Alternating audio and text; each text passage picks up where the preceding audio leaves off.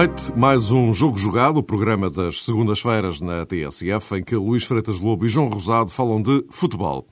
Antes do mais, devo esclarecer que o programa de hoje não é em direto, ao contrário do habitual, porque o Luís Freitas Lobo viaja para Manchester exatamente à hora que o programa vai para o ar, portanto, manifestamente, não, não dava. Aliás, o Manchester United Futebol Clube do Porto, da Liga dos Campeões, é um dos temas centrais de hoje, numa semana, de resto, marcada por várias coisas relacionadas com o Futebol Clube do Porto desde mais um triunfo no campeonato, que reforça a caminhada para o título, até à absolvição de Pinto da Costa, no chamado caso do envelope, passando pela punição a Lisandro Lopes por simulação de penalti no jogo com o Benfica, numa decisão inédita em Portugal por parte da Comissão Disciplinar da Liga.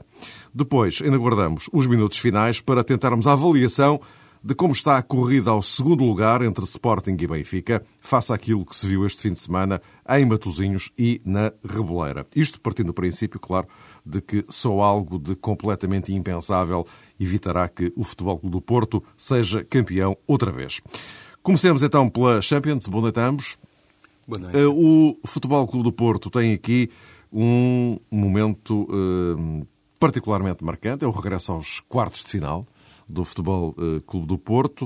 Uh, e eu começaria, talvez, por aqui, também espreitando aquilo que o Manchester uh, teve que fazer, aquela vitória arrancada a ferros frente ao Aston Villa. Fica a ideia que este Manchester aparece no caminho do Porto num bom momento. Entendamos-nos. Mau momento para o Manchester, portanto, um bom momento para o Porto. Isto é, é verdade, João? Sim, eh, penso que sim. É muito complicado fazer eh, uma avaliação eh, taxativa a esse nível, porque, conforme todos sabemos, o Manchester United, como as restantes equipas que participam nas competições europeias da Premier League, são equipas muito habituadas a um, a um, grau de exigência permanente, ou seja, jogos a meio da semana complicados das competições europeias e depois, ao fim de semana, jogos também complicados na Premier League. Por isso, Alex Ferguson até fez, imagino que uma gestão relativa do plantel ou do grupo de trabalho. Não, não jogaram agora frente ao Aston Villa jogadores como o Vidic, o próprio Rooney. Paul Scholes eh, também se apresenta como uma possível novidade, digamos assim, no 11 frente ao Futebol do Porto, mas isto também ilustra outra coisa, que é uma realidade, se calhar, de sempre, é que o Manchester United tem um plantel eh, riquíssimo, pode dar-se ao luxo de poupar algumas uh, uh, das chamadas vedetas do plantel nos jogos da Premier League, que são muito importantes, porque o Manchester United não está com uma margem folgada no que se refere à corrida para o título, ao contrário do Futebol Clube do Porto, mas ainda assim dá para fazer essa gestão. É óbvio também que a ausência de um jogador como Rio Ferdinand enquadra-se nessa perspectiva. O Futebol Clube do Porto pode tirar proveito eh, de algum desacerto no eixo da retaguarda do Manchester United. Não é a mesma coisa jogar Rio Ferdinand ou jogar Evans, eh, conforme é facilmente entendido. Enquanto o Futebol do Porto, eh, no que se refere aos seus jogadores de ataque, conseguiu também fazer uma gestão de plantel num sentido diferente, porque o Lisandro Lopes não poderia, não pôde jogar, estava castigado em Guimarães e, e, nessa perspectiva penso que Jesualdo acabou por estender também alguma poupança a outras unidades que podem, atendendo às características do jogo de, de Old Trafford, fazer alguma diferença no futebol do Futebol do Porto, concretamente o caso de Rodrigues, que eu penso que irá ser titular frente ao Manchester United e pode ser também a esse nível um jogador eh, desequilibrante. Conforme falávamos noutro programa, Mário, também eh, a questão da responsabilidade do Futebol do Porto em Inglaterra frente ao Manchester United será diferente daquela eh, que, enfim, carregava no Vicente Caldeirão frente ao Atlético Madrid. Vamos lá ver se isso terá também alguma influência, algum peso no desfecho desta primeira mão tão importante para o Futebol do Porto, porque a Inglaterra já sabe que Jesualdo não tem grande tradição, não tem tradição positiva frente aos grandes clubes ingleses. Luís, o que, é que parece? Parece-me que esta equipa do Manchester é uma equipa que, que pode intimidar por um lado e pode dar algumas esperanças por outro. Isto é, aquela equipa intimida pela forma como, como ataca. Se olharmos para jogadores como o Ronaldo, como, como o Tevez, como o Giggs, como, como, todos esses monstros que, que aparecem na frente, mas é uma equipa que penso que pode dar algumas esperanças pela forma como, como defende. Isto é, parece-me uma equipa algo, algo pesada em termos defensivos, e neste campo estou a falar sobretudo do quarteto defensivo. Uh, e sem Ferdinand, como disse o João, é, realmente perde um pouco a sua âncora principal em termos de, de, de consistência de agarrar aquele quarteto. Evans é evidente que é um jogador de, num nível muito inferior. Penso que um Porto com Lisandro e com, sobretudo com o Hulk a caírem em cima de, de Vidic, da Ochia, do próprio Neville, em jogadas de um para um, eh, pode criar ali alguns desequilíbrios. Acredito que seja um jogo em que o Porto vai ter espaços para lançar o seu contra-ataque e jogadas com o Hulk embalado a cair em cima de, destes jogadores que referi de um para um, pode ser os momentos em que o Porto possa ter mais esperanças de marcar alguma diferença em Manchester e, e fazer um gol. Agora, é lógico que este não será o ponto de partida para o jogo. O ponto de partida para o jogo será o Porto ser rigoroso na, nas marcações. E quando digo nas marcações, não é em cima dos adversários, mas é na ocupação dos espaços em antecipação. Ser uma equipa personalizada, e aí é importante a primeira meia hora não para não sofrer golos, porque isso o golo em Manchester já se percebeu que pode aparecer a qualquer altura, mesmo nos últimos dois minutos podem entrar três golos, eh, mas sobretudo para ter uma afirmação de personalidade, o chamado controle emocional, que quando não se tem no início do jogo, dificilmente se tem no, no resto da partida. E é isso que o Porto, mesmo se sofrer um golo na primeira meia hora, tem que manter. Esse controle emocional de perceber que este é uma eliminatória a duas mãos, é uma eliminatória larga, e em que, mantendo essa confiança, mantendo esse equilíbrio emocional, é o passo decisivo para manter o equilíbrio tático. Eu acho que a nível de competências individuais o Porto tem uma equipa capaz de, se bater com o Manchester United na maior parte do campo, tirando evidentemente nos últimos 25, 25 30 metros, quando os jogadores do Manchester, os avançados do Manchester enfrentam os, os defesas do Porto, terá que ser um Porto rigoroso do ponto de vista de cobertura das faixas laterais, eh, um teste enorme a Sissoko e, e, e Saponaro, que vão precisar muito também de, dos gritos e do apoio de Rolando e, e, Bruno Alves e também um apoio de Fernando. É um jogador que tem crescido muito do ponto de vista nacional. A maturidade que ele hoje evidencia em campo é muito superior à que evidenciava no início da época. Agora, o teste internacional, num campo como este, Old Trafford, é decisivo para o crescimento de, de um jogador que começou como um menino e hoje está um homem. Uh, portanto, penso que é um jogo importante porque o Porto uh, se depara neste momento, porque vai de encontro ao crescimento que a equipa teve. É um teste também para Josualdo Ferreira. Uh, nunca foi tão longe numa Comissão Europeia. Finalmente chega aos quartos de final. Acredito que para ele seja um momento alto da sua carreira, naquele estádio. A sombra também de Mourinho, que fez ali história e embalou para uma conquista da Champions, também acredito que esteja na mente de todos, mas tem que ser uma sombra que, que inspire, não uma sombra que intimide penso que se tudo isto for conjugado, o Porto pode, eh, pelo menos, trazer a eliminatória para, para ser decidida eh, no Dragão. Tem competências para isso, tem que ser inteligente, como referi, porque este Manchester, se, se, se a equipa entrar com, alguma, com algum receio, eh, pode, pode devorar o Porto. Dizia, e bem Luís, a propósito desse grande exame nas faixas laterais, é, é precisamente uma das notas que se calhar vão marcar o jogo mesmo na fase inicial, porque se há equipa no mundo que, enfim, tem argumentos suficientemente poderosos para testar uh, qualquer género de oposição nas laterais, é claro o caso do Manchester United, porque tem Ronaldo, tem Nani, pode até ter Rooney uh, num dos corredores, e essa questão poderá eventualmente colocar Jesualdo perante uma espécie de dilema tático.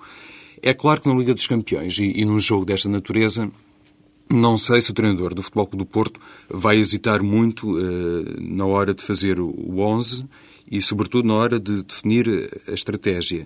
Mas uh, não deixa de ser muito complicado pensar que um Futebol do Porto em 4-3-3 e imaginando o Manchester United em 4-4-2 não pode cair na tendência, concretamente o seu treinador, cair na tendência de reforçar mais o meio-campo, de lhe dar ali uma configuração diferente, precisamente para proteger mais Sissoko e também Saponaro. Mas isso depois tem também custos na hora de, das transições e na hora de fazer o, o ataque.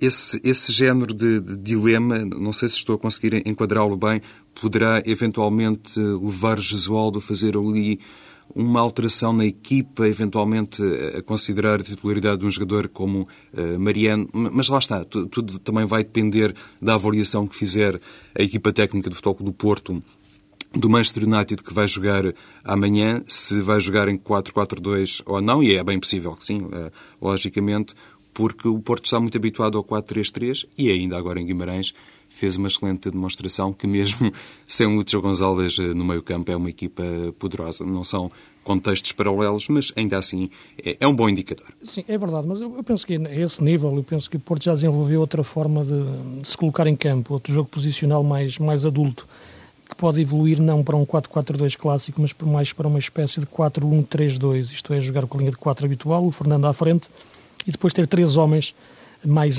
mais largos, a alargar mais o meio campo. Como com, Londres, não foi, Luís? Exatamente, um pouco isso, como o Meireles eh, mais no centro, eh, o, o, o Lúcio descaindo para a direita e o Rodrigues eh, fechando um pouco na esquerda e sendo mais um médio transportador do que um extremo. E depois deixando na frente o Hulk e, e o Lisandro soltos. Penso que desta forma, com este jogo posicional, parte do princípio em que o Rodrigues e o Luxo estão um pouco mais abertos, sobretudo o Rodrigues é importante, mais aberto na contenção e na ocupação do espaço sem bola, pode travar um pouco logo esse flanco direito do Manchester United. E ao mesmo tempo solta a equipa para as transições, isto é, não, não coloca a equipa na dependência dos, dos, da colocação dos, dos, dos jogadores adversários, porque dessa forma, quando recuperar a bola, já os tem próximo deles e não pode iniciar a transição de forma, de forma solta, mas sim porque tem este jogo posicional adquirido uh, desde o início. É importante também ter um luxo forte para fazer isso, um luxo que saiba abrir na faixa quando tem a posse de bola e, e fecha um pouco para dentro quando o Porto a perde e depois, claro, manter o equilíbrio sempre na, através do corredor central com o Fernando e o Rolo Meireles. Penso que será por aqui que o Porto, sem mexer na sua estrutura base, mas mexendo apenas ali uma peça que visa equilibrar mais o meio campo, pode fazer evoluir o, o 4-3-3, que, que é a imagem de marca da equipa, para o tal 4-1-3-2, que permite que a equipa depois possa evoluir em campo com uma dinâmica mais, mais equilibrada, quer a defender como a atacar. E eh, já agora, eh, para encerrarmos esta questão Manchester United de Futebol eh, Clube do Porto, só primeira curiosidade, a vossa opinião. O que é vocês acham do, do Alex Ferguson dizer que não percebe muito bem como é que o Hulk não está na seleção do Brasil? Alex Ferguson é um treinador que, mesmo eh, durante o tempo em que teve como adjunto o Carlos Queiroz, consegue sempre reunir um conjunto de informações muito valiosas a propósito eh, de todos os jogadores eh, do mundo. Essa afirmação de Ferguson, no fundo. É só simpatia? Ou... Não, acho que é um reconhecimento, Mário, de que, em primeiro lugar, o Manchester United está atento não apenas eh, a jogadoras eh, como Miguel Veloso, num passado recente, mas também a jogadores como Hulk e, de resto, o Futebol Clube Porto já foi um clube que conseguiu, eh, enfim, vender para Old Trafford jogadores muito importantes e também emergentes na seleção brasileira, e acho que a Anderson foi um caso paradigmático. Mas é, sobretudo, uma afirmação que se enquadra no, no lote de elogios que fez Ferguson a propósito de Hulk, que é realmente um jogador que tem características, e eventualmente Ferguson quis chegar aí. Tem características muito especiais que, se calhar, até o recomendam como um jogador muito valioso para a Premier League. A velocidade, o poder de arranque, de explosão e, sobretudo, a técnica que ele tem que é capaz também de aliar a uma capacidade de remate muito bem eh, direcionado, ou quase sempre bem direcionado, faz sempre de Hulk um alvo para o Manchester United. Neste género de, de, confrontos, ou na véspera, digamos assim, destes confrontos, é natural que um treinador eh, se refira a um jogador como Hulk, do adversário, consegue notabilizar-se, mas penso que não tem assim uma importância tão grande como se calhar noutras ocasiões se poderia imaginar. No caso de Ferguson, acho que é sobretudo um reconhecimento um, da categoria de Hulk, que era um jogador praticamente desconhecido. Hum. É, seria, eu penso que quem não conhece o Hulk e o vê jogar pela primeira vez, ou pelas primeiras vezes, como aconteceu, penso eu, com, com o Ferguson, a primeira reação é essa, é de admiração, é de alguma de se assustar um pouco porque é um jogador diferente dos outros que estamos habituados a ver. Isto é, dos avançados que nós pensamos ver em clubes de top do futebol europeu, é difícil encontrar um jogador com as características físicas, técnicas e de velocidade e de potência que o Hulk tem. É de facto um jogador invulgar e até pela idade que tem ainda e, portanto, percebe-se que pode evoluir mais no conhecimento do jogo e, portanto, é um jogador que, que, que causa esse, essa, essa sensação de admiração que, que o Ferguson teve e que é a mesma, penso eu, que nós em Portugal, que, e pela parte que me toca, não o conhecia, sabia que existia, mas não conhecia este valor dele, sente agora a vê-lo jogar. Uh, acredito que seja um jogador que daqui a uns anos esteja a jogar ainda num grande campeonato europeu e porque não, acho que sim, pode chegar à seleção do Brasil, até porque, não só pelo valor dele, mas pela forma diferente que, que, esse, que esse valor tem, que essa forma de jogar tem, explosiva, que não encontra paralelo neste momento no, no futebol brasileiro. Eu diria que, pensando nos jogadores brasileiros que existiram nos últimos anos, talvez o Adriano dos melhores tempos fosse o jogador que, que, se aproximasse mais no poder de explosão desde trás, naquela coisa de querer resolver o jogo sozinho, mas não tem nem coisa que se pareça a velocidade e a capacidade de explosão de, do Hulk e ainda por cima agora está mergulhado em problemas extra-futebol. Portanto, o Hulk é um jogador que acredito que vai chegar à seleção do Brasil. O único problema realmente é, é estar no campeonato português que fica muito escondido e tem pouca visibilidade para, para os olhos internacionais e desvaloriza-se sempre um pouco aquilo que faz em Portugal. Ok, ele faz isso, mas é em Portugal. Mas olha que esta é uma boa oportunidade para brilhar exatamente, na ribalta, não é? Exatamente, eu acho que se ele brilha aqui, a partir de agora o Hulk vai disparar e já, já ninguém mais, mais, mais o agarra. Ora bem, desta semana, muito marcada pelo, pelo, pelo Futebol Clube do Porto, por diversas razões, ressaltam aqui eh, do, dois casos eh, que merecem registro. Por um lado, a absolvição de Pinta Costa no chamado caso do envelope. Eh, mais uma vez, Pinta Costa em tribunal e a ser absolvido. Depois, noutro plano, o castigo aplicado a Lisandro Lopes, um jogo de suspensão por parte da eh, Comissão Disciplinar da Liga pela simulação do penalti no último jogo com o uh, Benfica. Uh, este tipo de, de, de, decisões, uh, isto mexe de alguma forma com, com o todo da equipe. Isto, estas coisas podem ter reflexos eh, bem sei que estamos a falar de coisas completamente distintas, não é? Estamos a falar de um caso concreto tem a ver com, com o Presidente, mas para todos os efeitos é o Presidente e todos nós sabemos, sobretudo no caso do Futebol Clube do Porto, o peso determinante que o Presidente tem. E por outro, eh, um jogador que é punido eh, por uma situação que é inédito. Enfim, isto ainda não tinha acontecido, uma simulação. O que é que vocês pensam disto? Eu acho que mexe, no, caso do Futebol Clube do Porto, mas mexe positivamente. Aí tenho uma leitura... Em qualquer dos casos. Em apesar, dos de, casos, apesar de num beneficiar o Porto e no outro prejudicá-lo, não é? Sim, por uma razão. Eh, o Futebol Clube do Porto eh, já sabia que não podia contar com o Lisandro Lopes nesta partida de Guimarães. E as coisas estavam planeadas eh, nesse sentido. Quer dizer, estavam a partir do momento em que o Lisandro viu o quinto cartão amarelo. Penso até que nem foi obviamente propositado, no género do cartão que já viu, por exemplo, o Futchile esta temporada uh, no Restelo. Aqui foi um, uma lógica diferente ou aconteceu? Aconteceu. Enfim, aconteceu, naturalmente, digamos assim, no caso de Lisandro Lopes. Por isso, o Jesualdo já sabia que não podia contar com ele para o jogo frente ao Vitória. No que toca ao segundo jogo de castigo a Lisandro, ele acontece ou vai, digamos, cumprir esse jogo frente ao Estrela da Amador, com o devido respeito, é uma equipa que teoricamente não irá perturbar muito o Futebol Clube do Porto, ainda por cima o jogo é no Dragão. Ou seja, a decisão da Comissão Disciplinar da Liga, uma decisão para mim é passível de muita crítica, acho que não tem razão de ser, até porque, em primeiro lugar, perturba muito a avaliação que fez Pedro Proença desse lance, porque Proença, quando apitou para a marca de grande penalidade no Dragão, estava pertíssimo de Ebda e de Lisandro Lopes equivocou-se, mas esta decisão, quase dois meses depois, acaba, se pensarmos bem, por eh, punir bastante um árbitro credenciado e que supostamente, eh, supostamente e realisticamente aos olhos da Comissão Disciplinar é um dos mais valiosos do campeonato. Por algum motivo foi nomeado para o Futebol do Porto Benfica.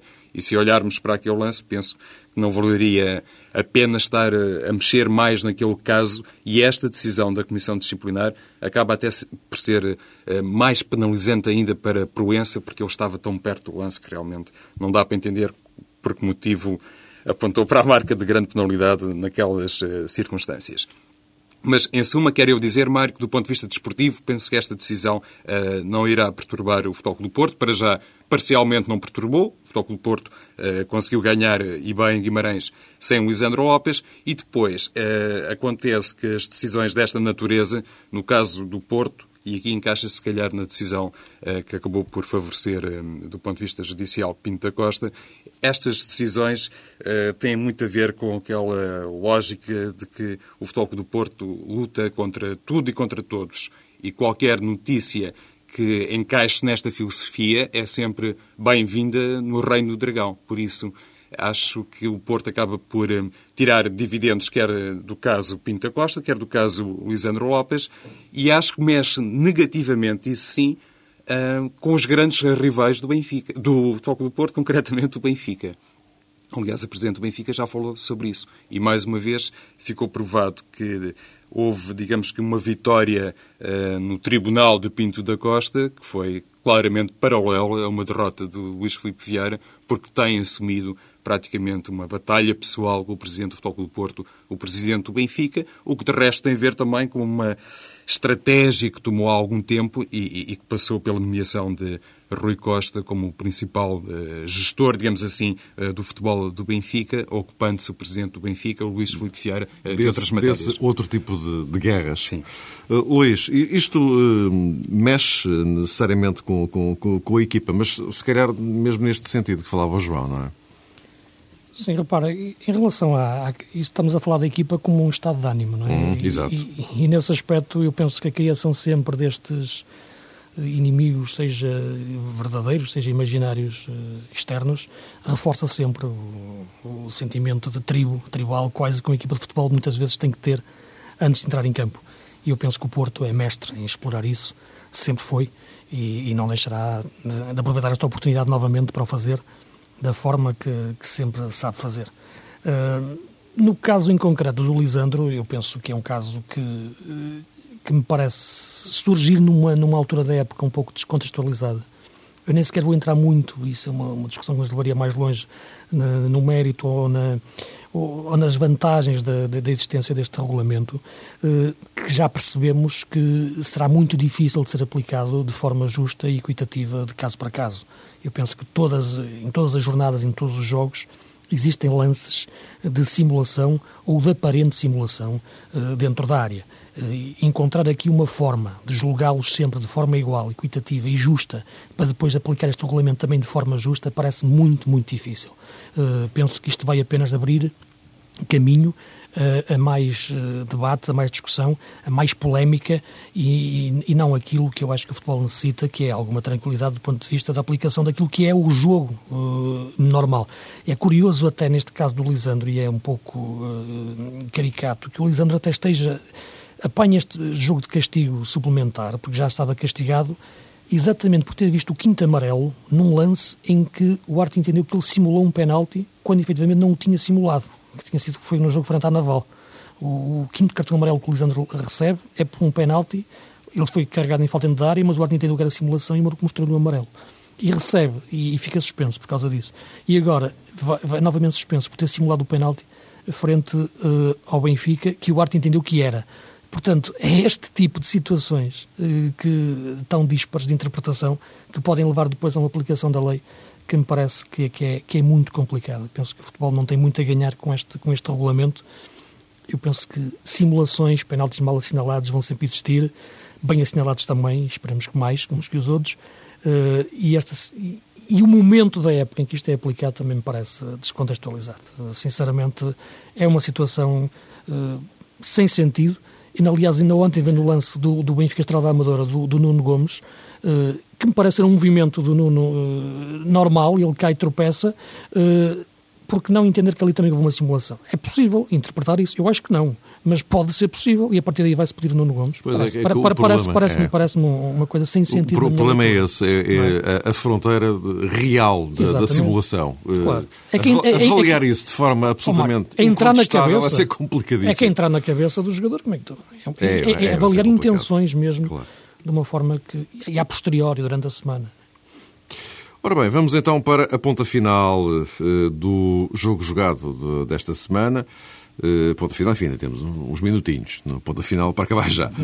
Vamos falar de Sporting e uh, Benfica na tal, no tal ombro a ombro para o, para o segundo lugar, porque, enfim, já que o dissemos e todos nós concordamos que, enfim, seria absolutamente surpreendente face àquilo que temos nesta altura que o Futebol Clube do Porto não fosse campeão. Portanto, temos aqui uma luta, um ombro a ombro pelo segundo lugar.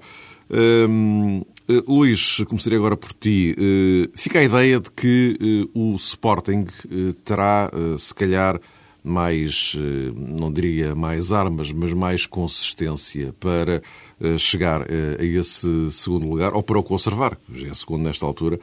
Fica a ideia que, olhando para o jogo de Matosinhos e da Reboleira, o, é que o Sporting ainda fez pela vitória. O Benfica é que, se calhar, a vitória caiu-lhe assim também, não é? Não sei o que é que achas. Neste momento, olhando para as duas equipas, eh, existe quase a tentação de avaliar qual é aquela que comete menos erros, isto é, aquela que consegue ter um, um futebol menos deprimente, digamos assim. Eh, muito sinceramente, e ontem vi os dois jogos, um ao vivo do Sporting e o do Benfica, depois na televisão. É, Nota-se uma grande diferença entre, eh, entre os dois e o Porto. Há, há uma enorme diferença, de facto. Ah, quer em termos de, de no estado de espírito, quer no, no, estado tático da equipa e depois na, no nível que os jogadores imprimem ao, ao, jogo. Mesmo assim, e pensando no Sporting e no Benfica, e, e, embora o campeonato, como é evidente, o Sporting penso que deveria pensar ainda que, que está em aberto, são 4 pontos, 5, com, com o caso da, da igualdade pontual, mas deve continuar a, a tentar, como é evidente. O Porto passou um, um teste difícil em Guimarães, ainda vai ter alguns complicados, nomeadamente os dois jogos com as equipas da Madeira, o Marítimo fora e o Nacional, que é uma equipa já quase que um fantasma que, sempre que entra no Dragão pode assustar um pouco, mas é evidente que em condições normais o Porto iria cometer uns erros que, que não são normais que cometer e, e, portanto tem um caminho aberto para o título. Entre Sporting e Benfica neste momento eu penso que o Sporting é a equipa mais consistente, a equipa que tem uma ideia de jogo plenamente definida, tem um esquema tático assente, os jogadores movimentam-se de uma forma equilibrada, percebem o que querem fazer em campo, podem não o conseguir fazer, mas sabem o que, o que têm que fazer, enquanto que o Benfica continua a revelar uma insuficiência tremenda em termos de, de construção de jogo, do ponto de vista de, do sentido de organizar jogo, de, de trocar a bola. A equipa já convive bem com estes defeitos, isto é, a equipa já se habituou uh, a viver uh, com estes defeitos e já não parece muito incomodada em campo uh, em os ter e, e, vai ganhando jogos assim. Aliás, já ganhou mais jogos assim do que empatou ou perdeu. Portanto, neste, neste prisma, parece-me que as duas equipas acabam por encarar esta parte final da época de, de, em igualdade, porque o Benfica não sente muito esta depressão, não sente que os jogadores uh, sintam muito esta falta de referências, de, de ideia de um, de, um, de um, jogo mais atraente e mais equilibrado e mais, e mais consistente. Uh, do ponto de vista de, calendário, eles estão praticamente uh, equilibrados em número em, em, caso até dos jogos em casa e, e dos jogos fora. Uh, mas parece-me que, que, que, o Sporting, pela, pela forma como tem jogado e olhando também a, a, essa relação de jogos em casa e fora, neste momento pode estar em melhores condições de, de atacar esta parte final da época. Uh, toda também esta confusão em torno de, de Kike, uma confusão que podem dizer que foi criada mais de fora para dentro, mas nasce também um pouco nas dúvidas que começam a existir, é evidente, dentro da casa benfiquista, sobre o valor de Kike e o futuro dele no Benfica pode também criar alguma clivagem na, na, neste, nesta parte final da época, enquanto que o Paulo Bento, mesmo com as dúvidas que o Sporting tem em termos de direção, está mais consistente, está mais ligado à equipa e, e sinto, vendo os dois jogos ontem, que a equipa do Sporting eu vejo uma equipa mais, mais consistente para, para atacar esta reta final da época. Eu acho que sim, acho que é a palavra-chave, consistência. Penso que a esse nível o Sporting está melhor servido que o Benfica, se calhar até a larga distância.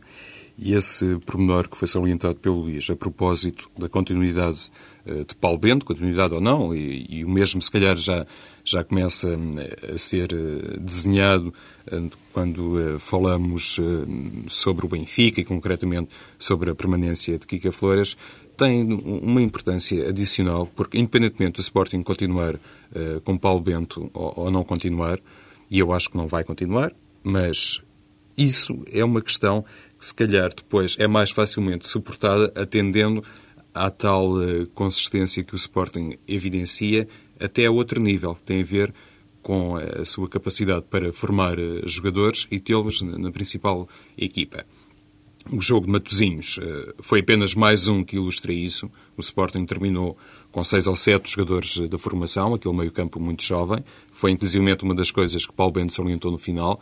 Jogou hum, Jogou, isto é, terminou o jogo com Adriano, Miguel Veloso, Motinho, Bruno Pereirinha, Caneira, Carriço, Rui Patrício e Jaló, ou seja, muitos jogadores da formação, que obviamente constituem uma base, eh, continuam, eh, digamos, a fornecer essa base para o Sporting do futuro, independentemente do nome do técnico. E isto também nos remete para uma espécie de garantia ao nível da estrutura futebolística da equipa do Sporting provavelmente para o ano poderá continuar a evoluir uh, da mesma forma. No caso uh, do Benfica, essa questão já começa a ser, eu diria, intensamente perturbadora. Eu acho que os jogadores eh, do Benfica, o Luís diz que eles parece que não se incomodam muito com os problemas estruturais que a equipa há muito apresenta, quase desde o início da temporada mas eu acho que, sobretudo, fiquei com mas essa olha, ideia ontem. Olha, olha que ontem parecia, deixa-me dizer. Ontem parecia. parecia mesmo. E parecia, sobretudo, que não me acreditavam, Mário. É. Os jogadores do Benfica já não se sentem motivados para lutar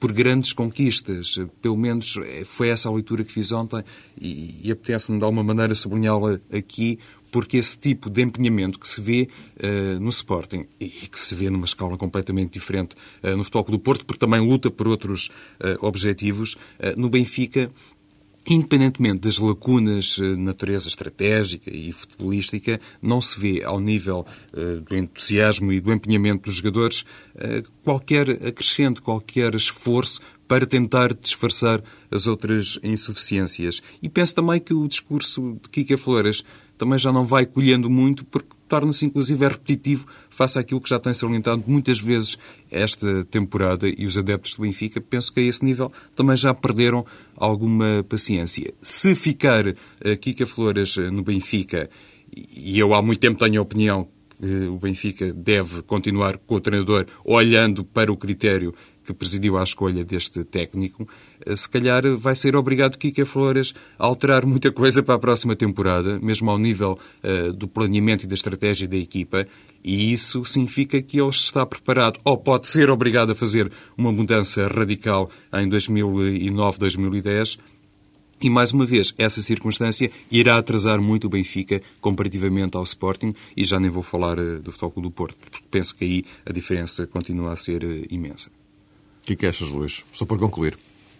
Eu penso que, que, em relação àquele aspecto que eu estava a referir, eu acho que realmente os jogadores do Benfica ontem sentia-se também alguma, algum incómodo também pela situação que estavam a passar durante o jogo, sendo-se que muitos jogadores jogam em posições eh, nas quais são obrigados a fazer muitas vezes aquilo que não fazem bem e, e, não podem fazer mais vezes aquilo que fazem bem, digamos assim. O caso do Aymar e do Ruben Amorim, para mim, são dois casos evidentes, dois jogadores mais de corredor central eh, aprisionados num, numa faixa. O que eu digo é que muitas vezes há duas formas. Há uma forma de combatermos os nossos defeitos, ou então habituarmos-nos a vivermos com eles. E parece-me que estes jogadores do Benfica, pela forma insistente que o Kika tem em manter a equipa a jogar neste sistema e não lhe dar muita elasticidade tática, já estão quase conformados a ter que jogar desta forma e, e, todos, e entram sempre em campo já dessa, dessa, dessa maneira e, e aplicando-se dessa forma, sem, sem depois revelar capacidade para, para ultrapassar este, esta forma de jogar cristalizada.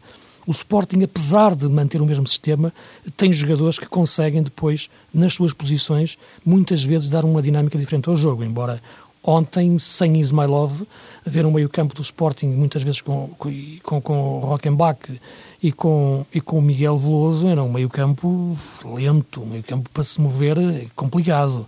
E, portanto, vivia muitas vezes da, da mudança de velocidade do João Moutinho ou de uma bola longa para, para o Pereirinha.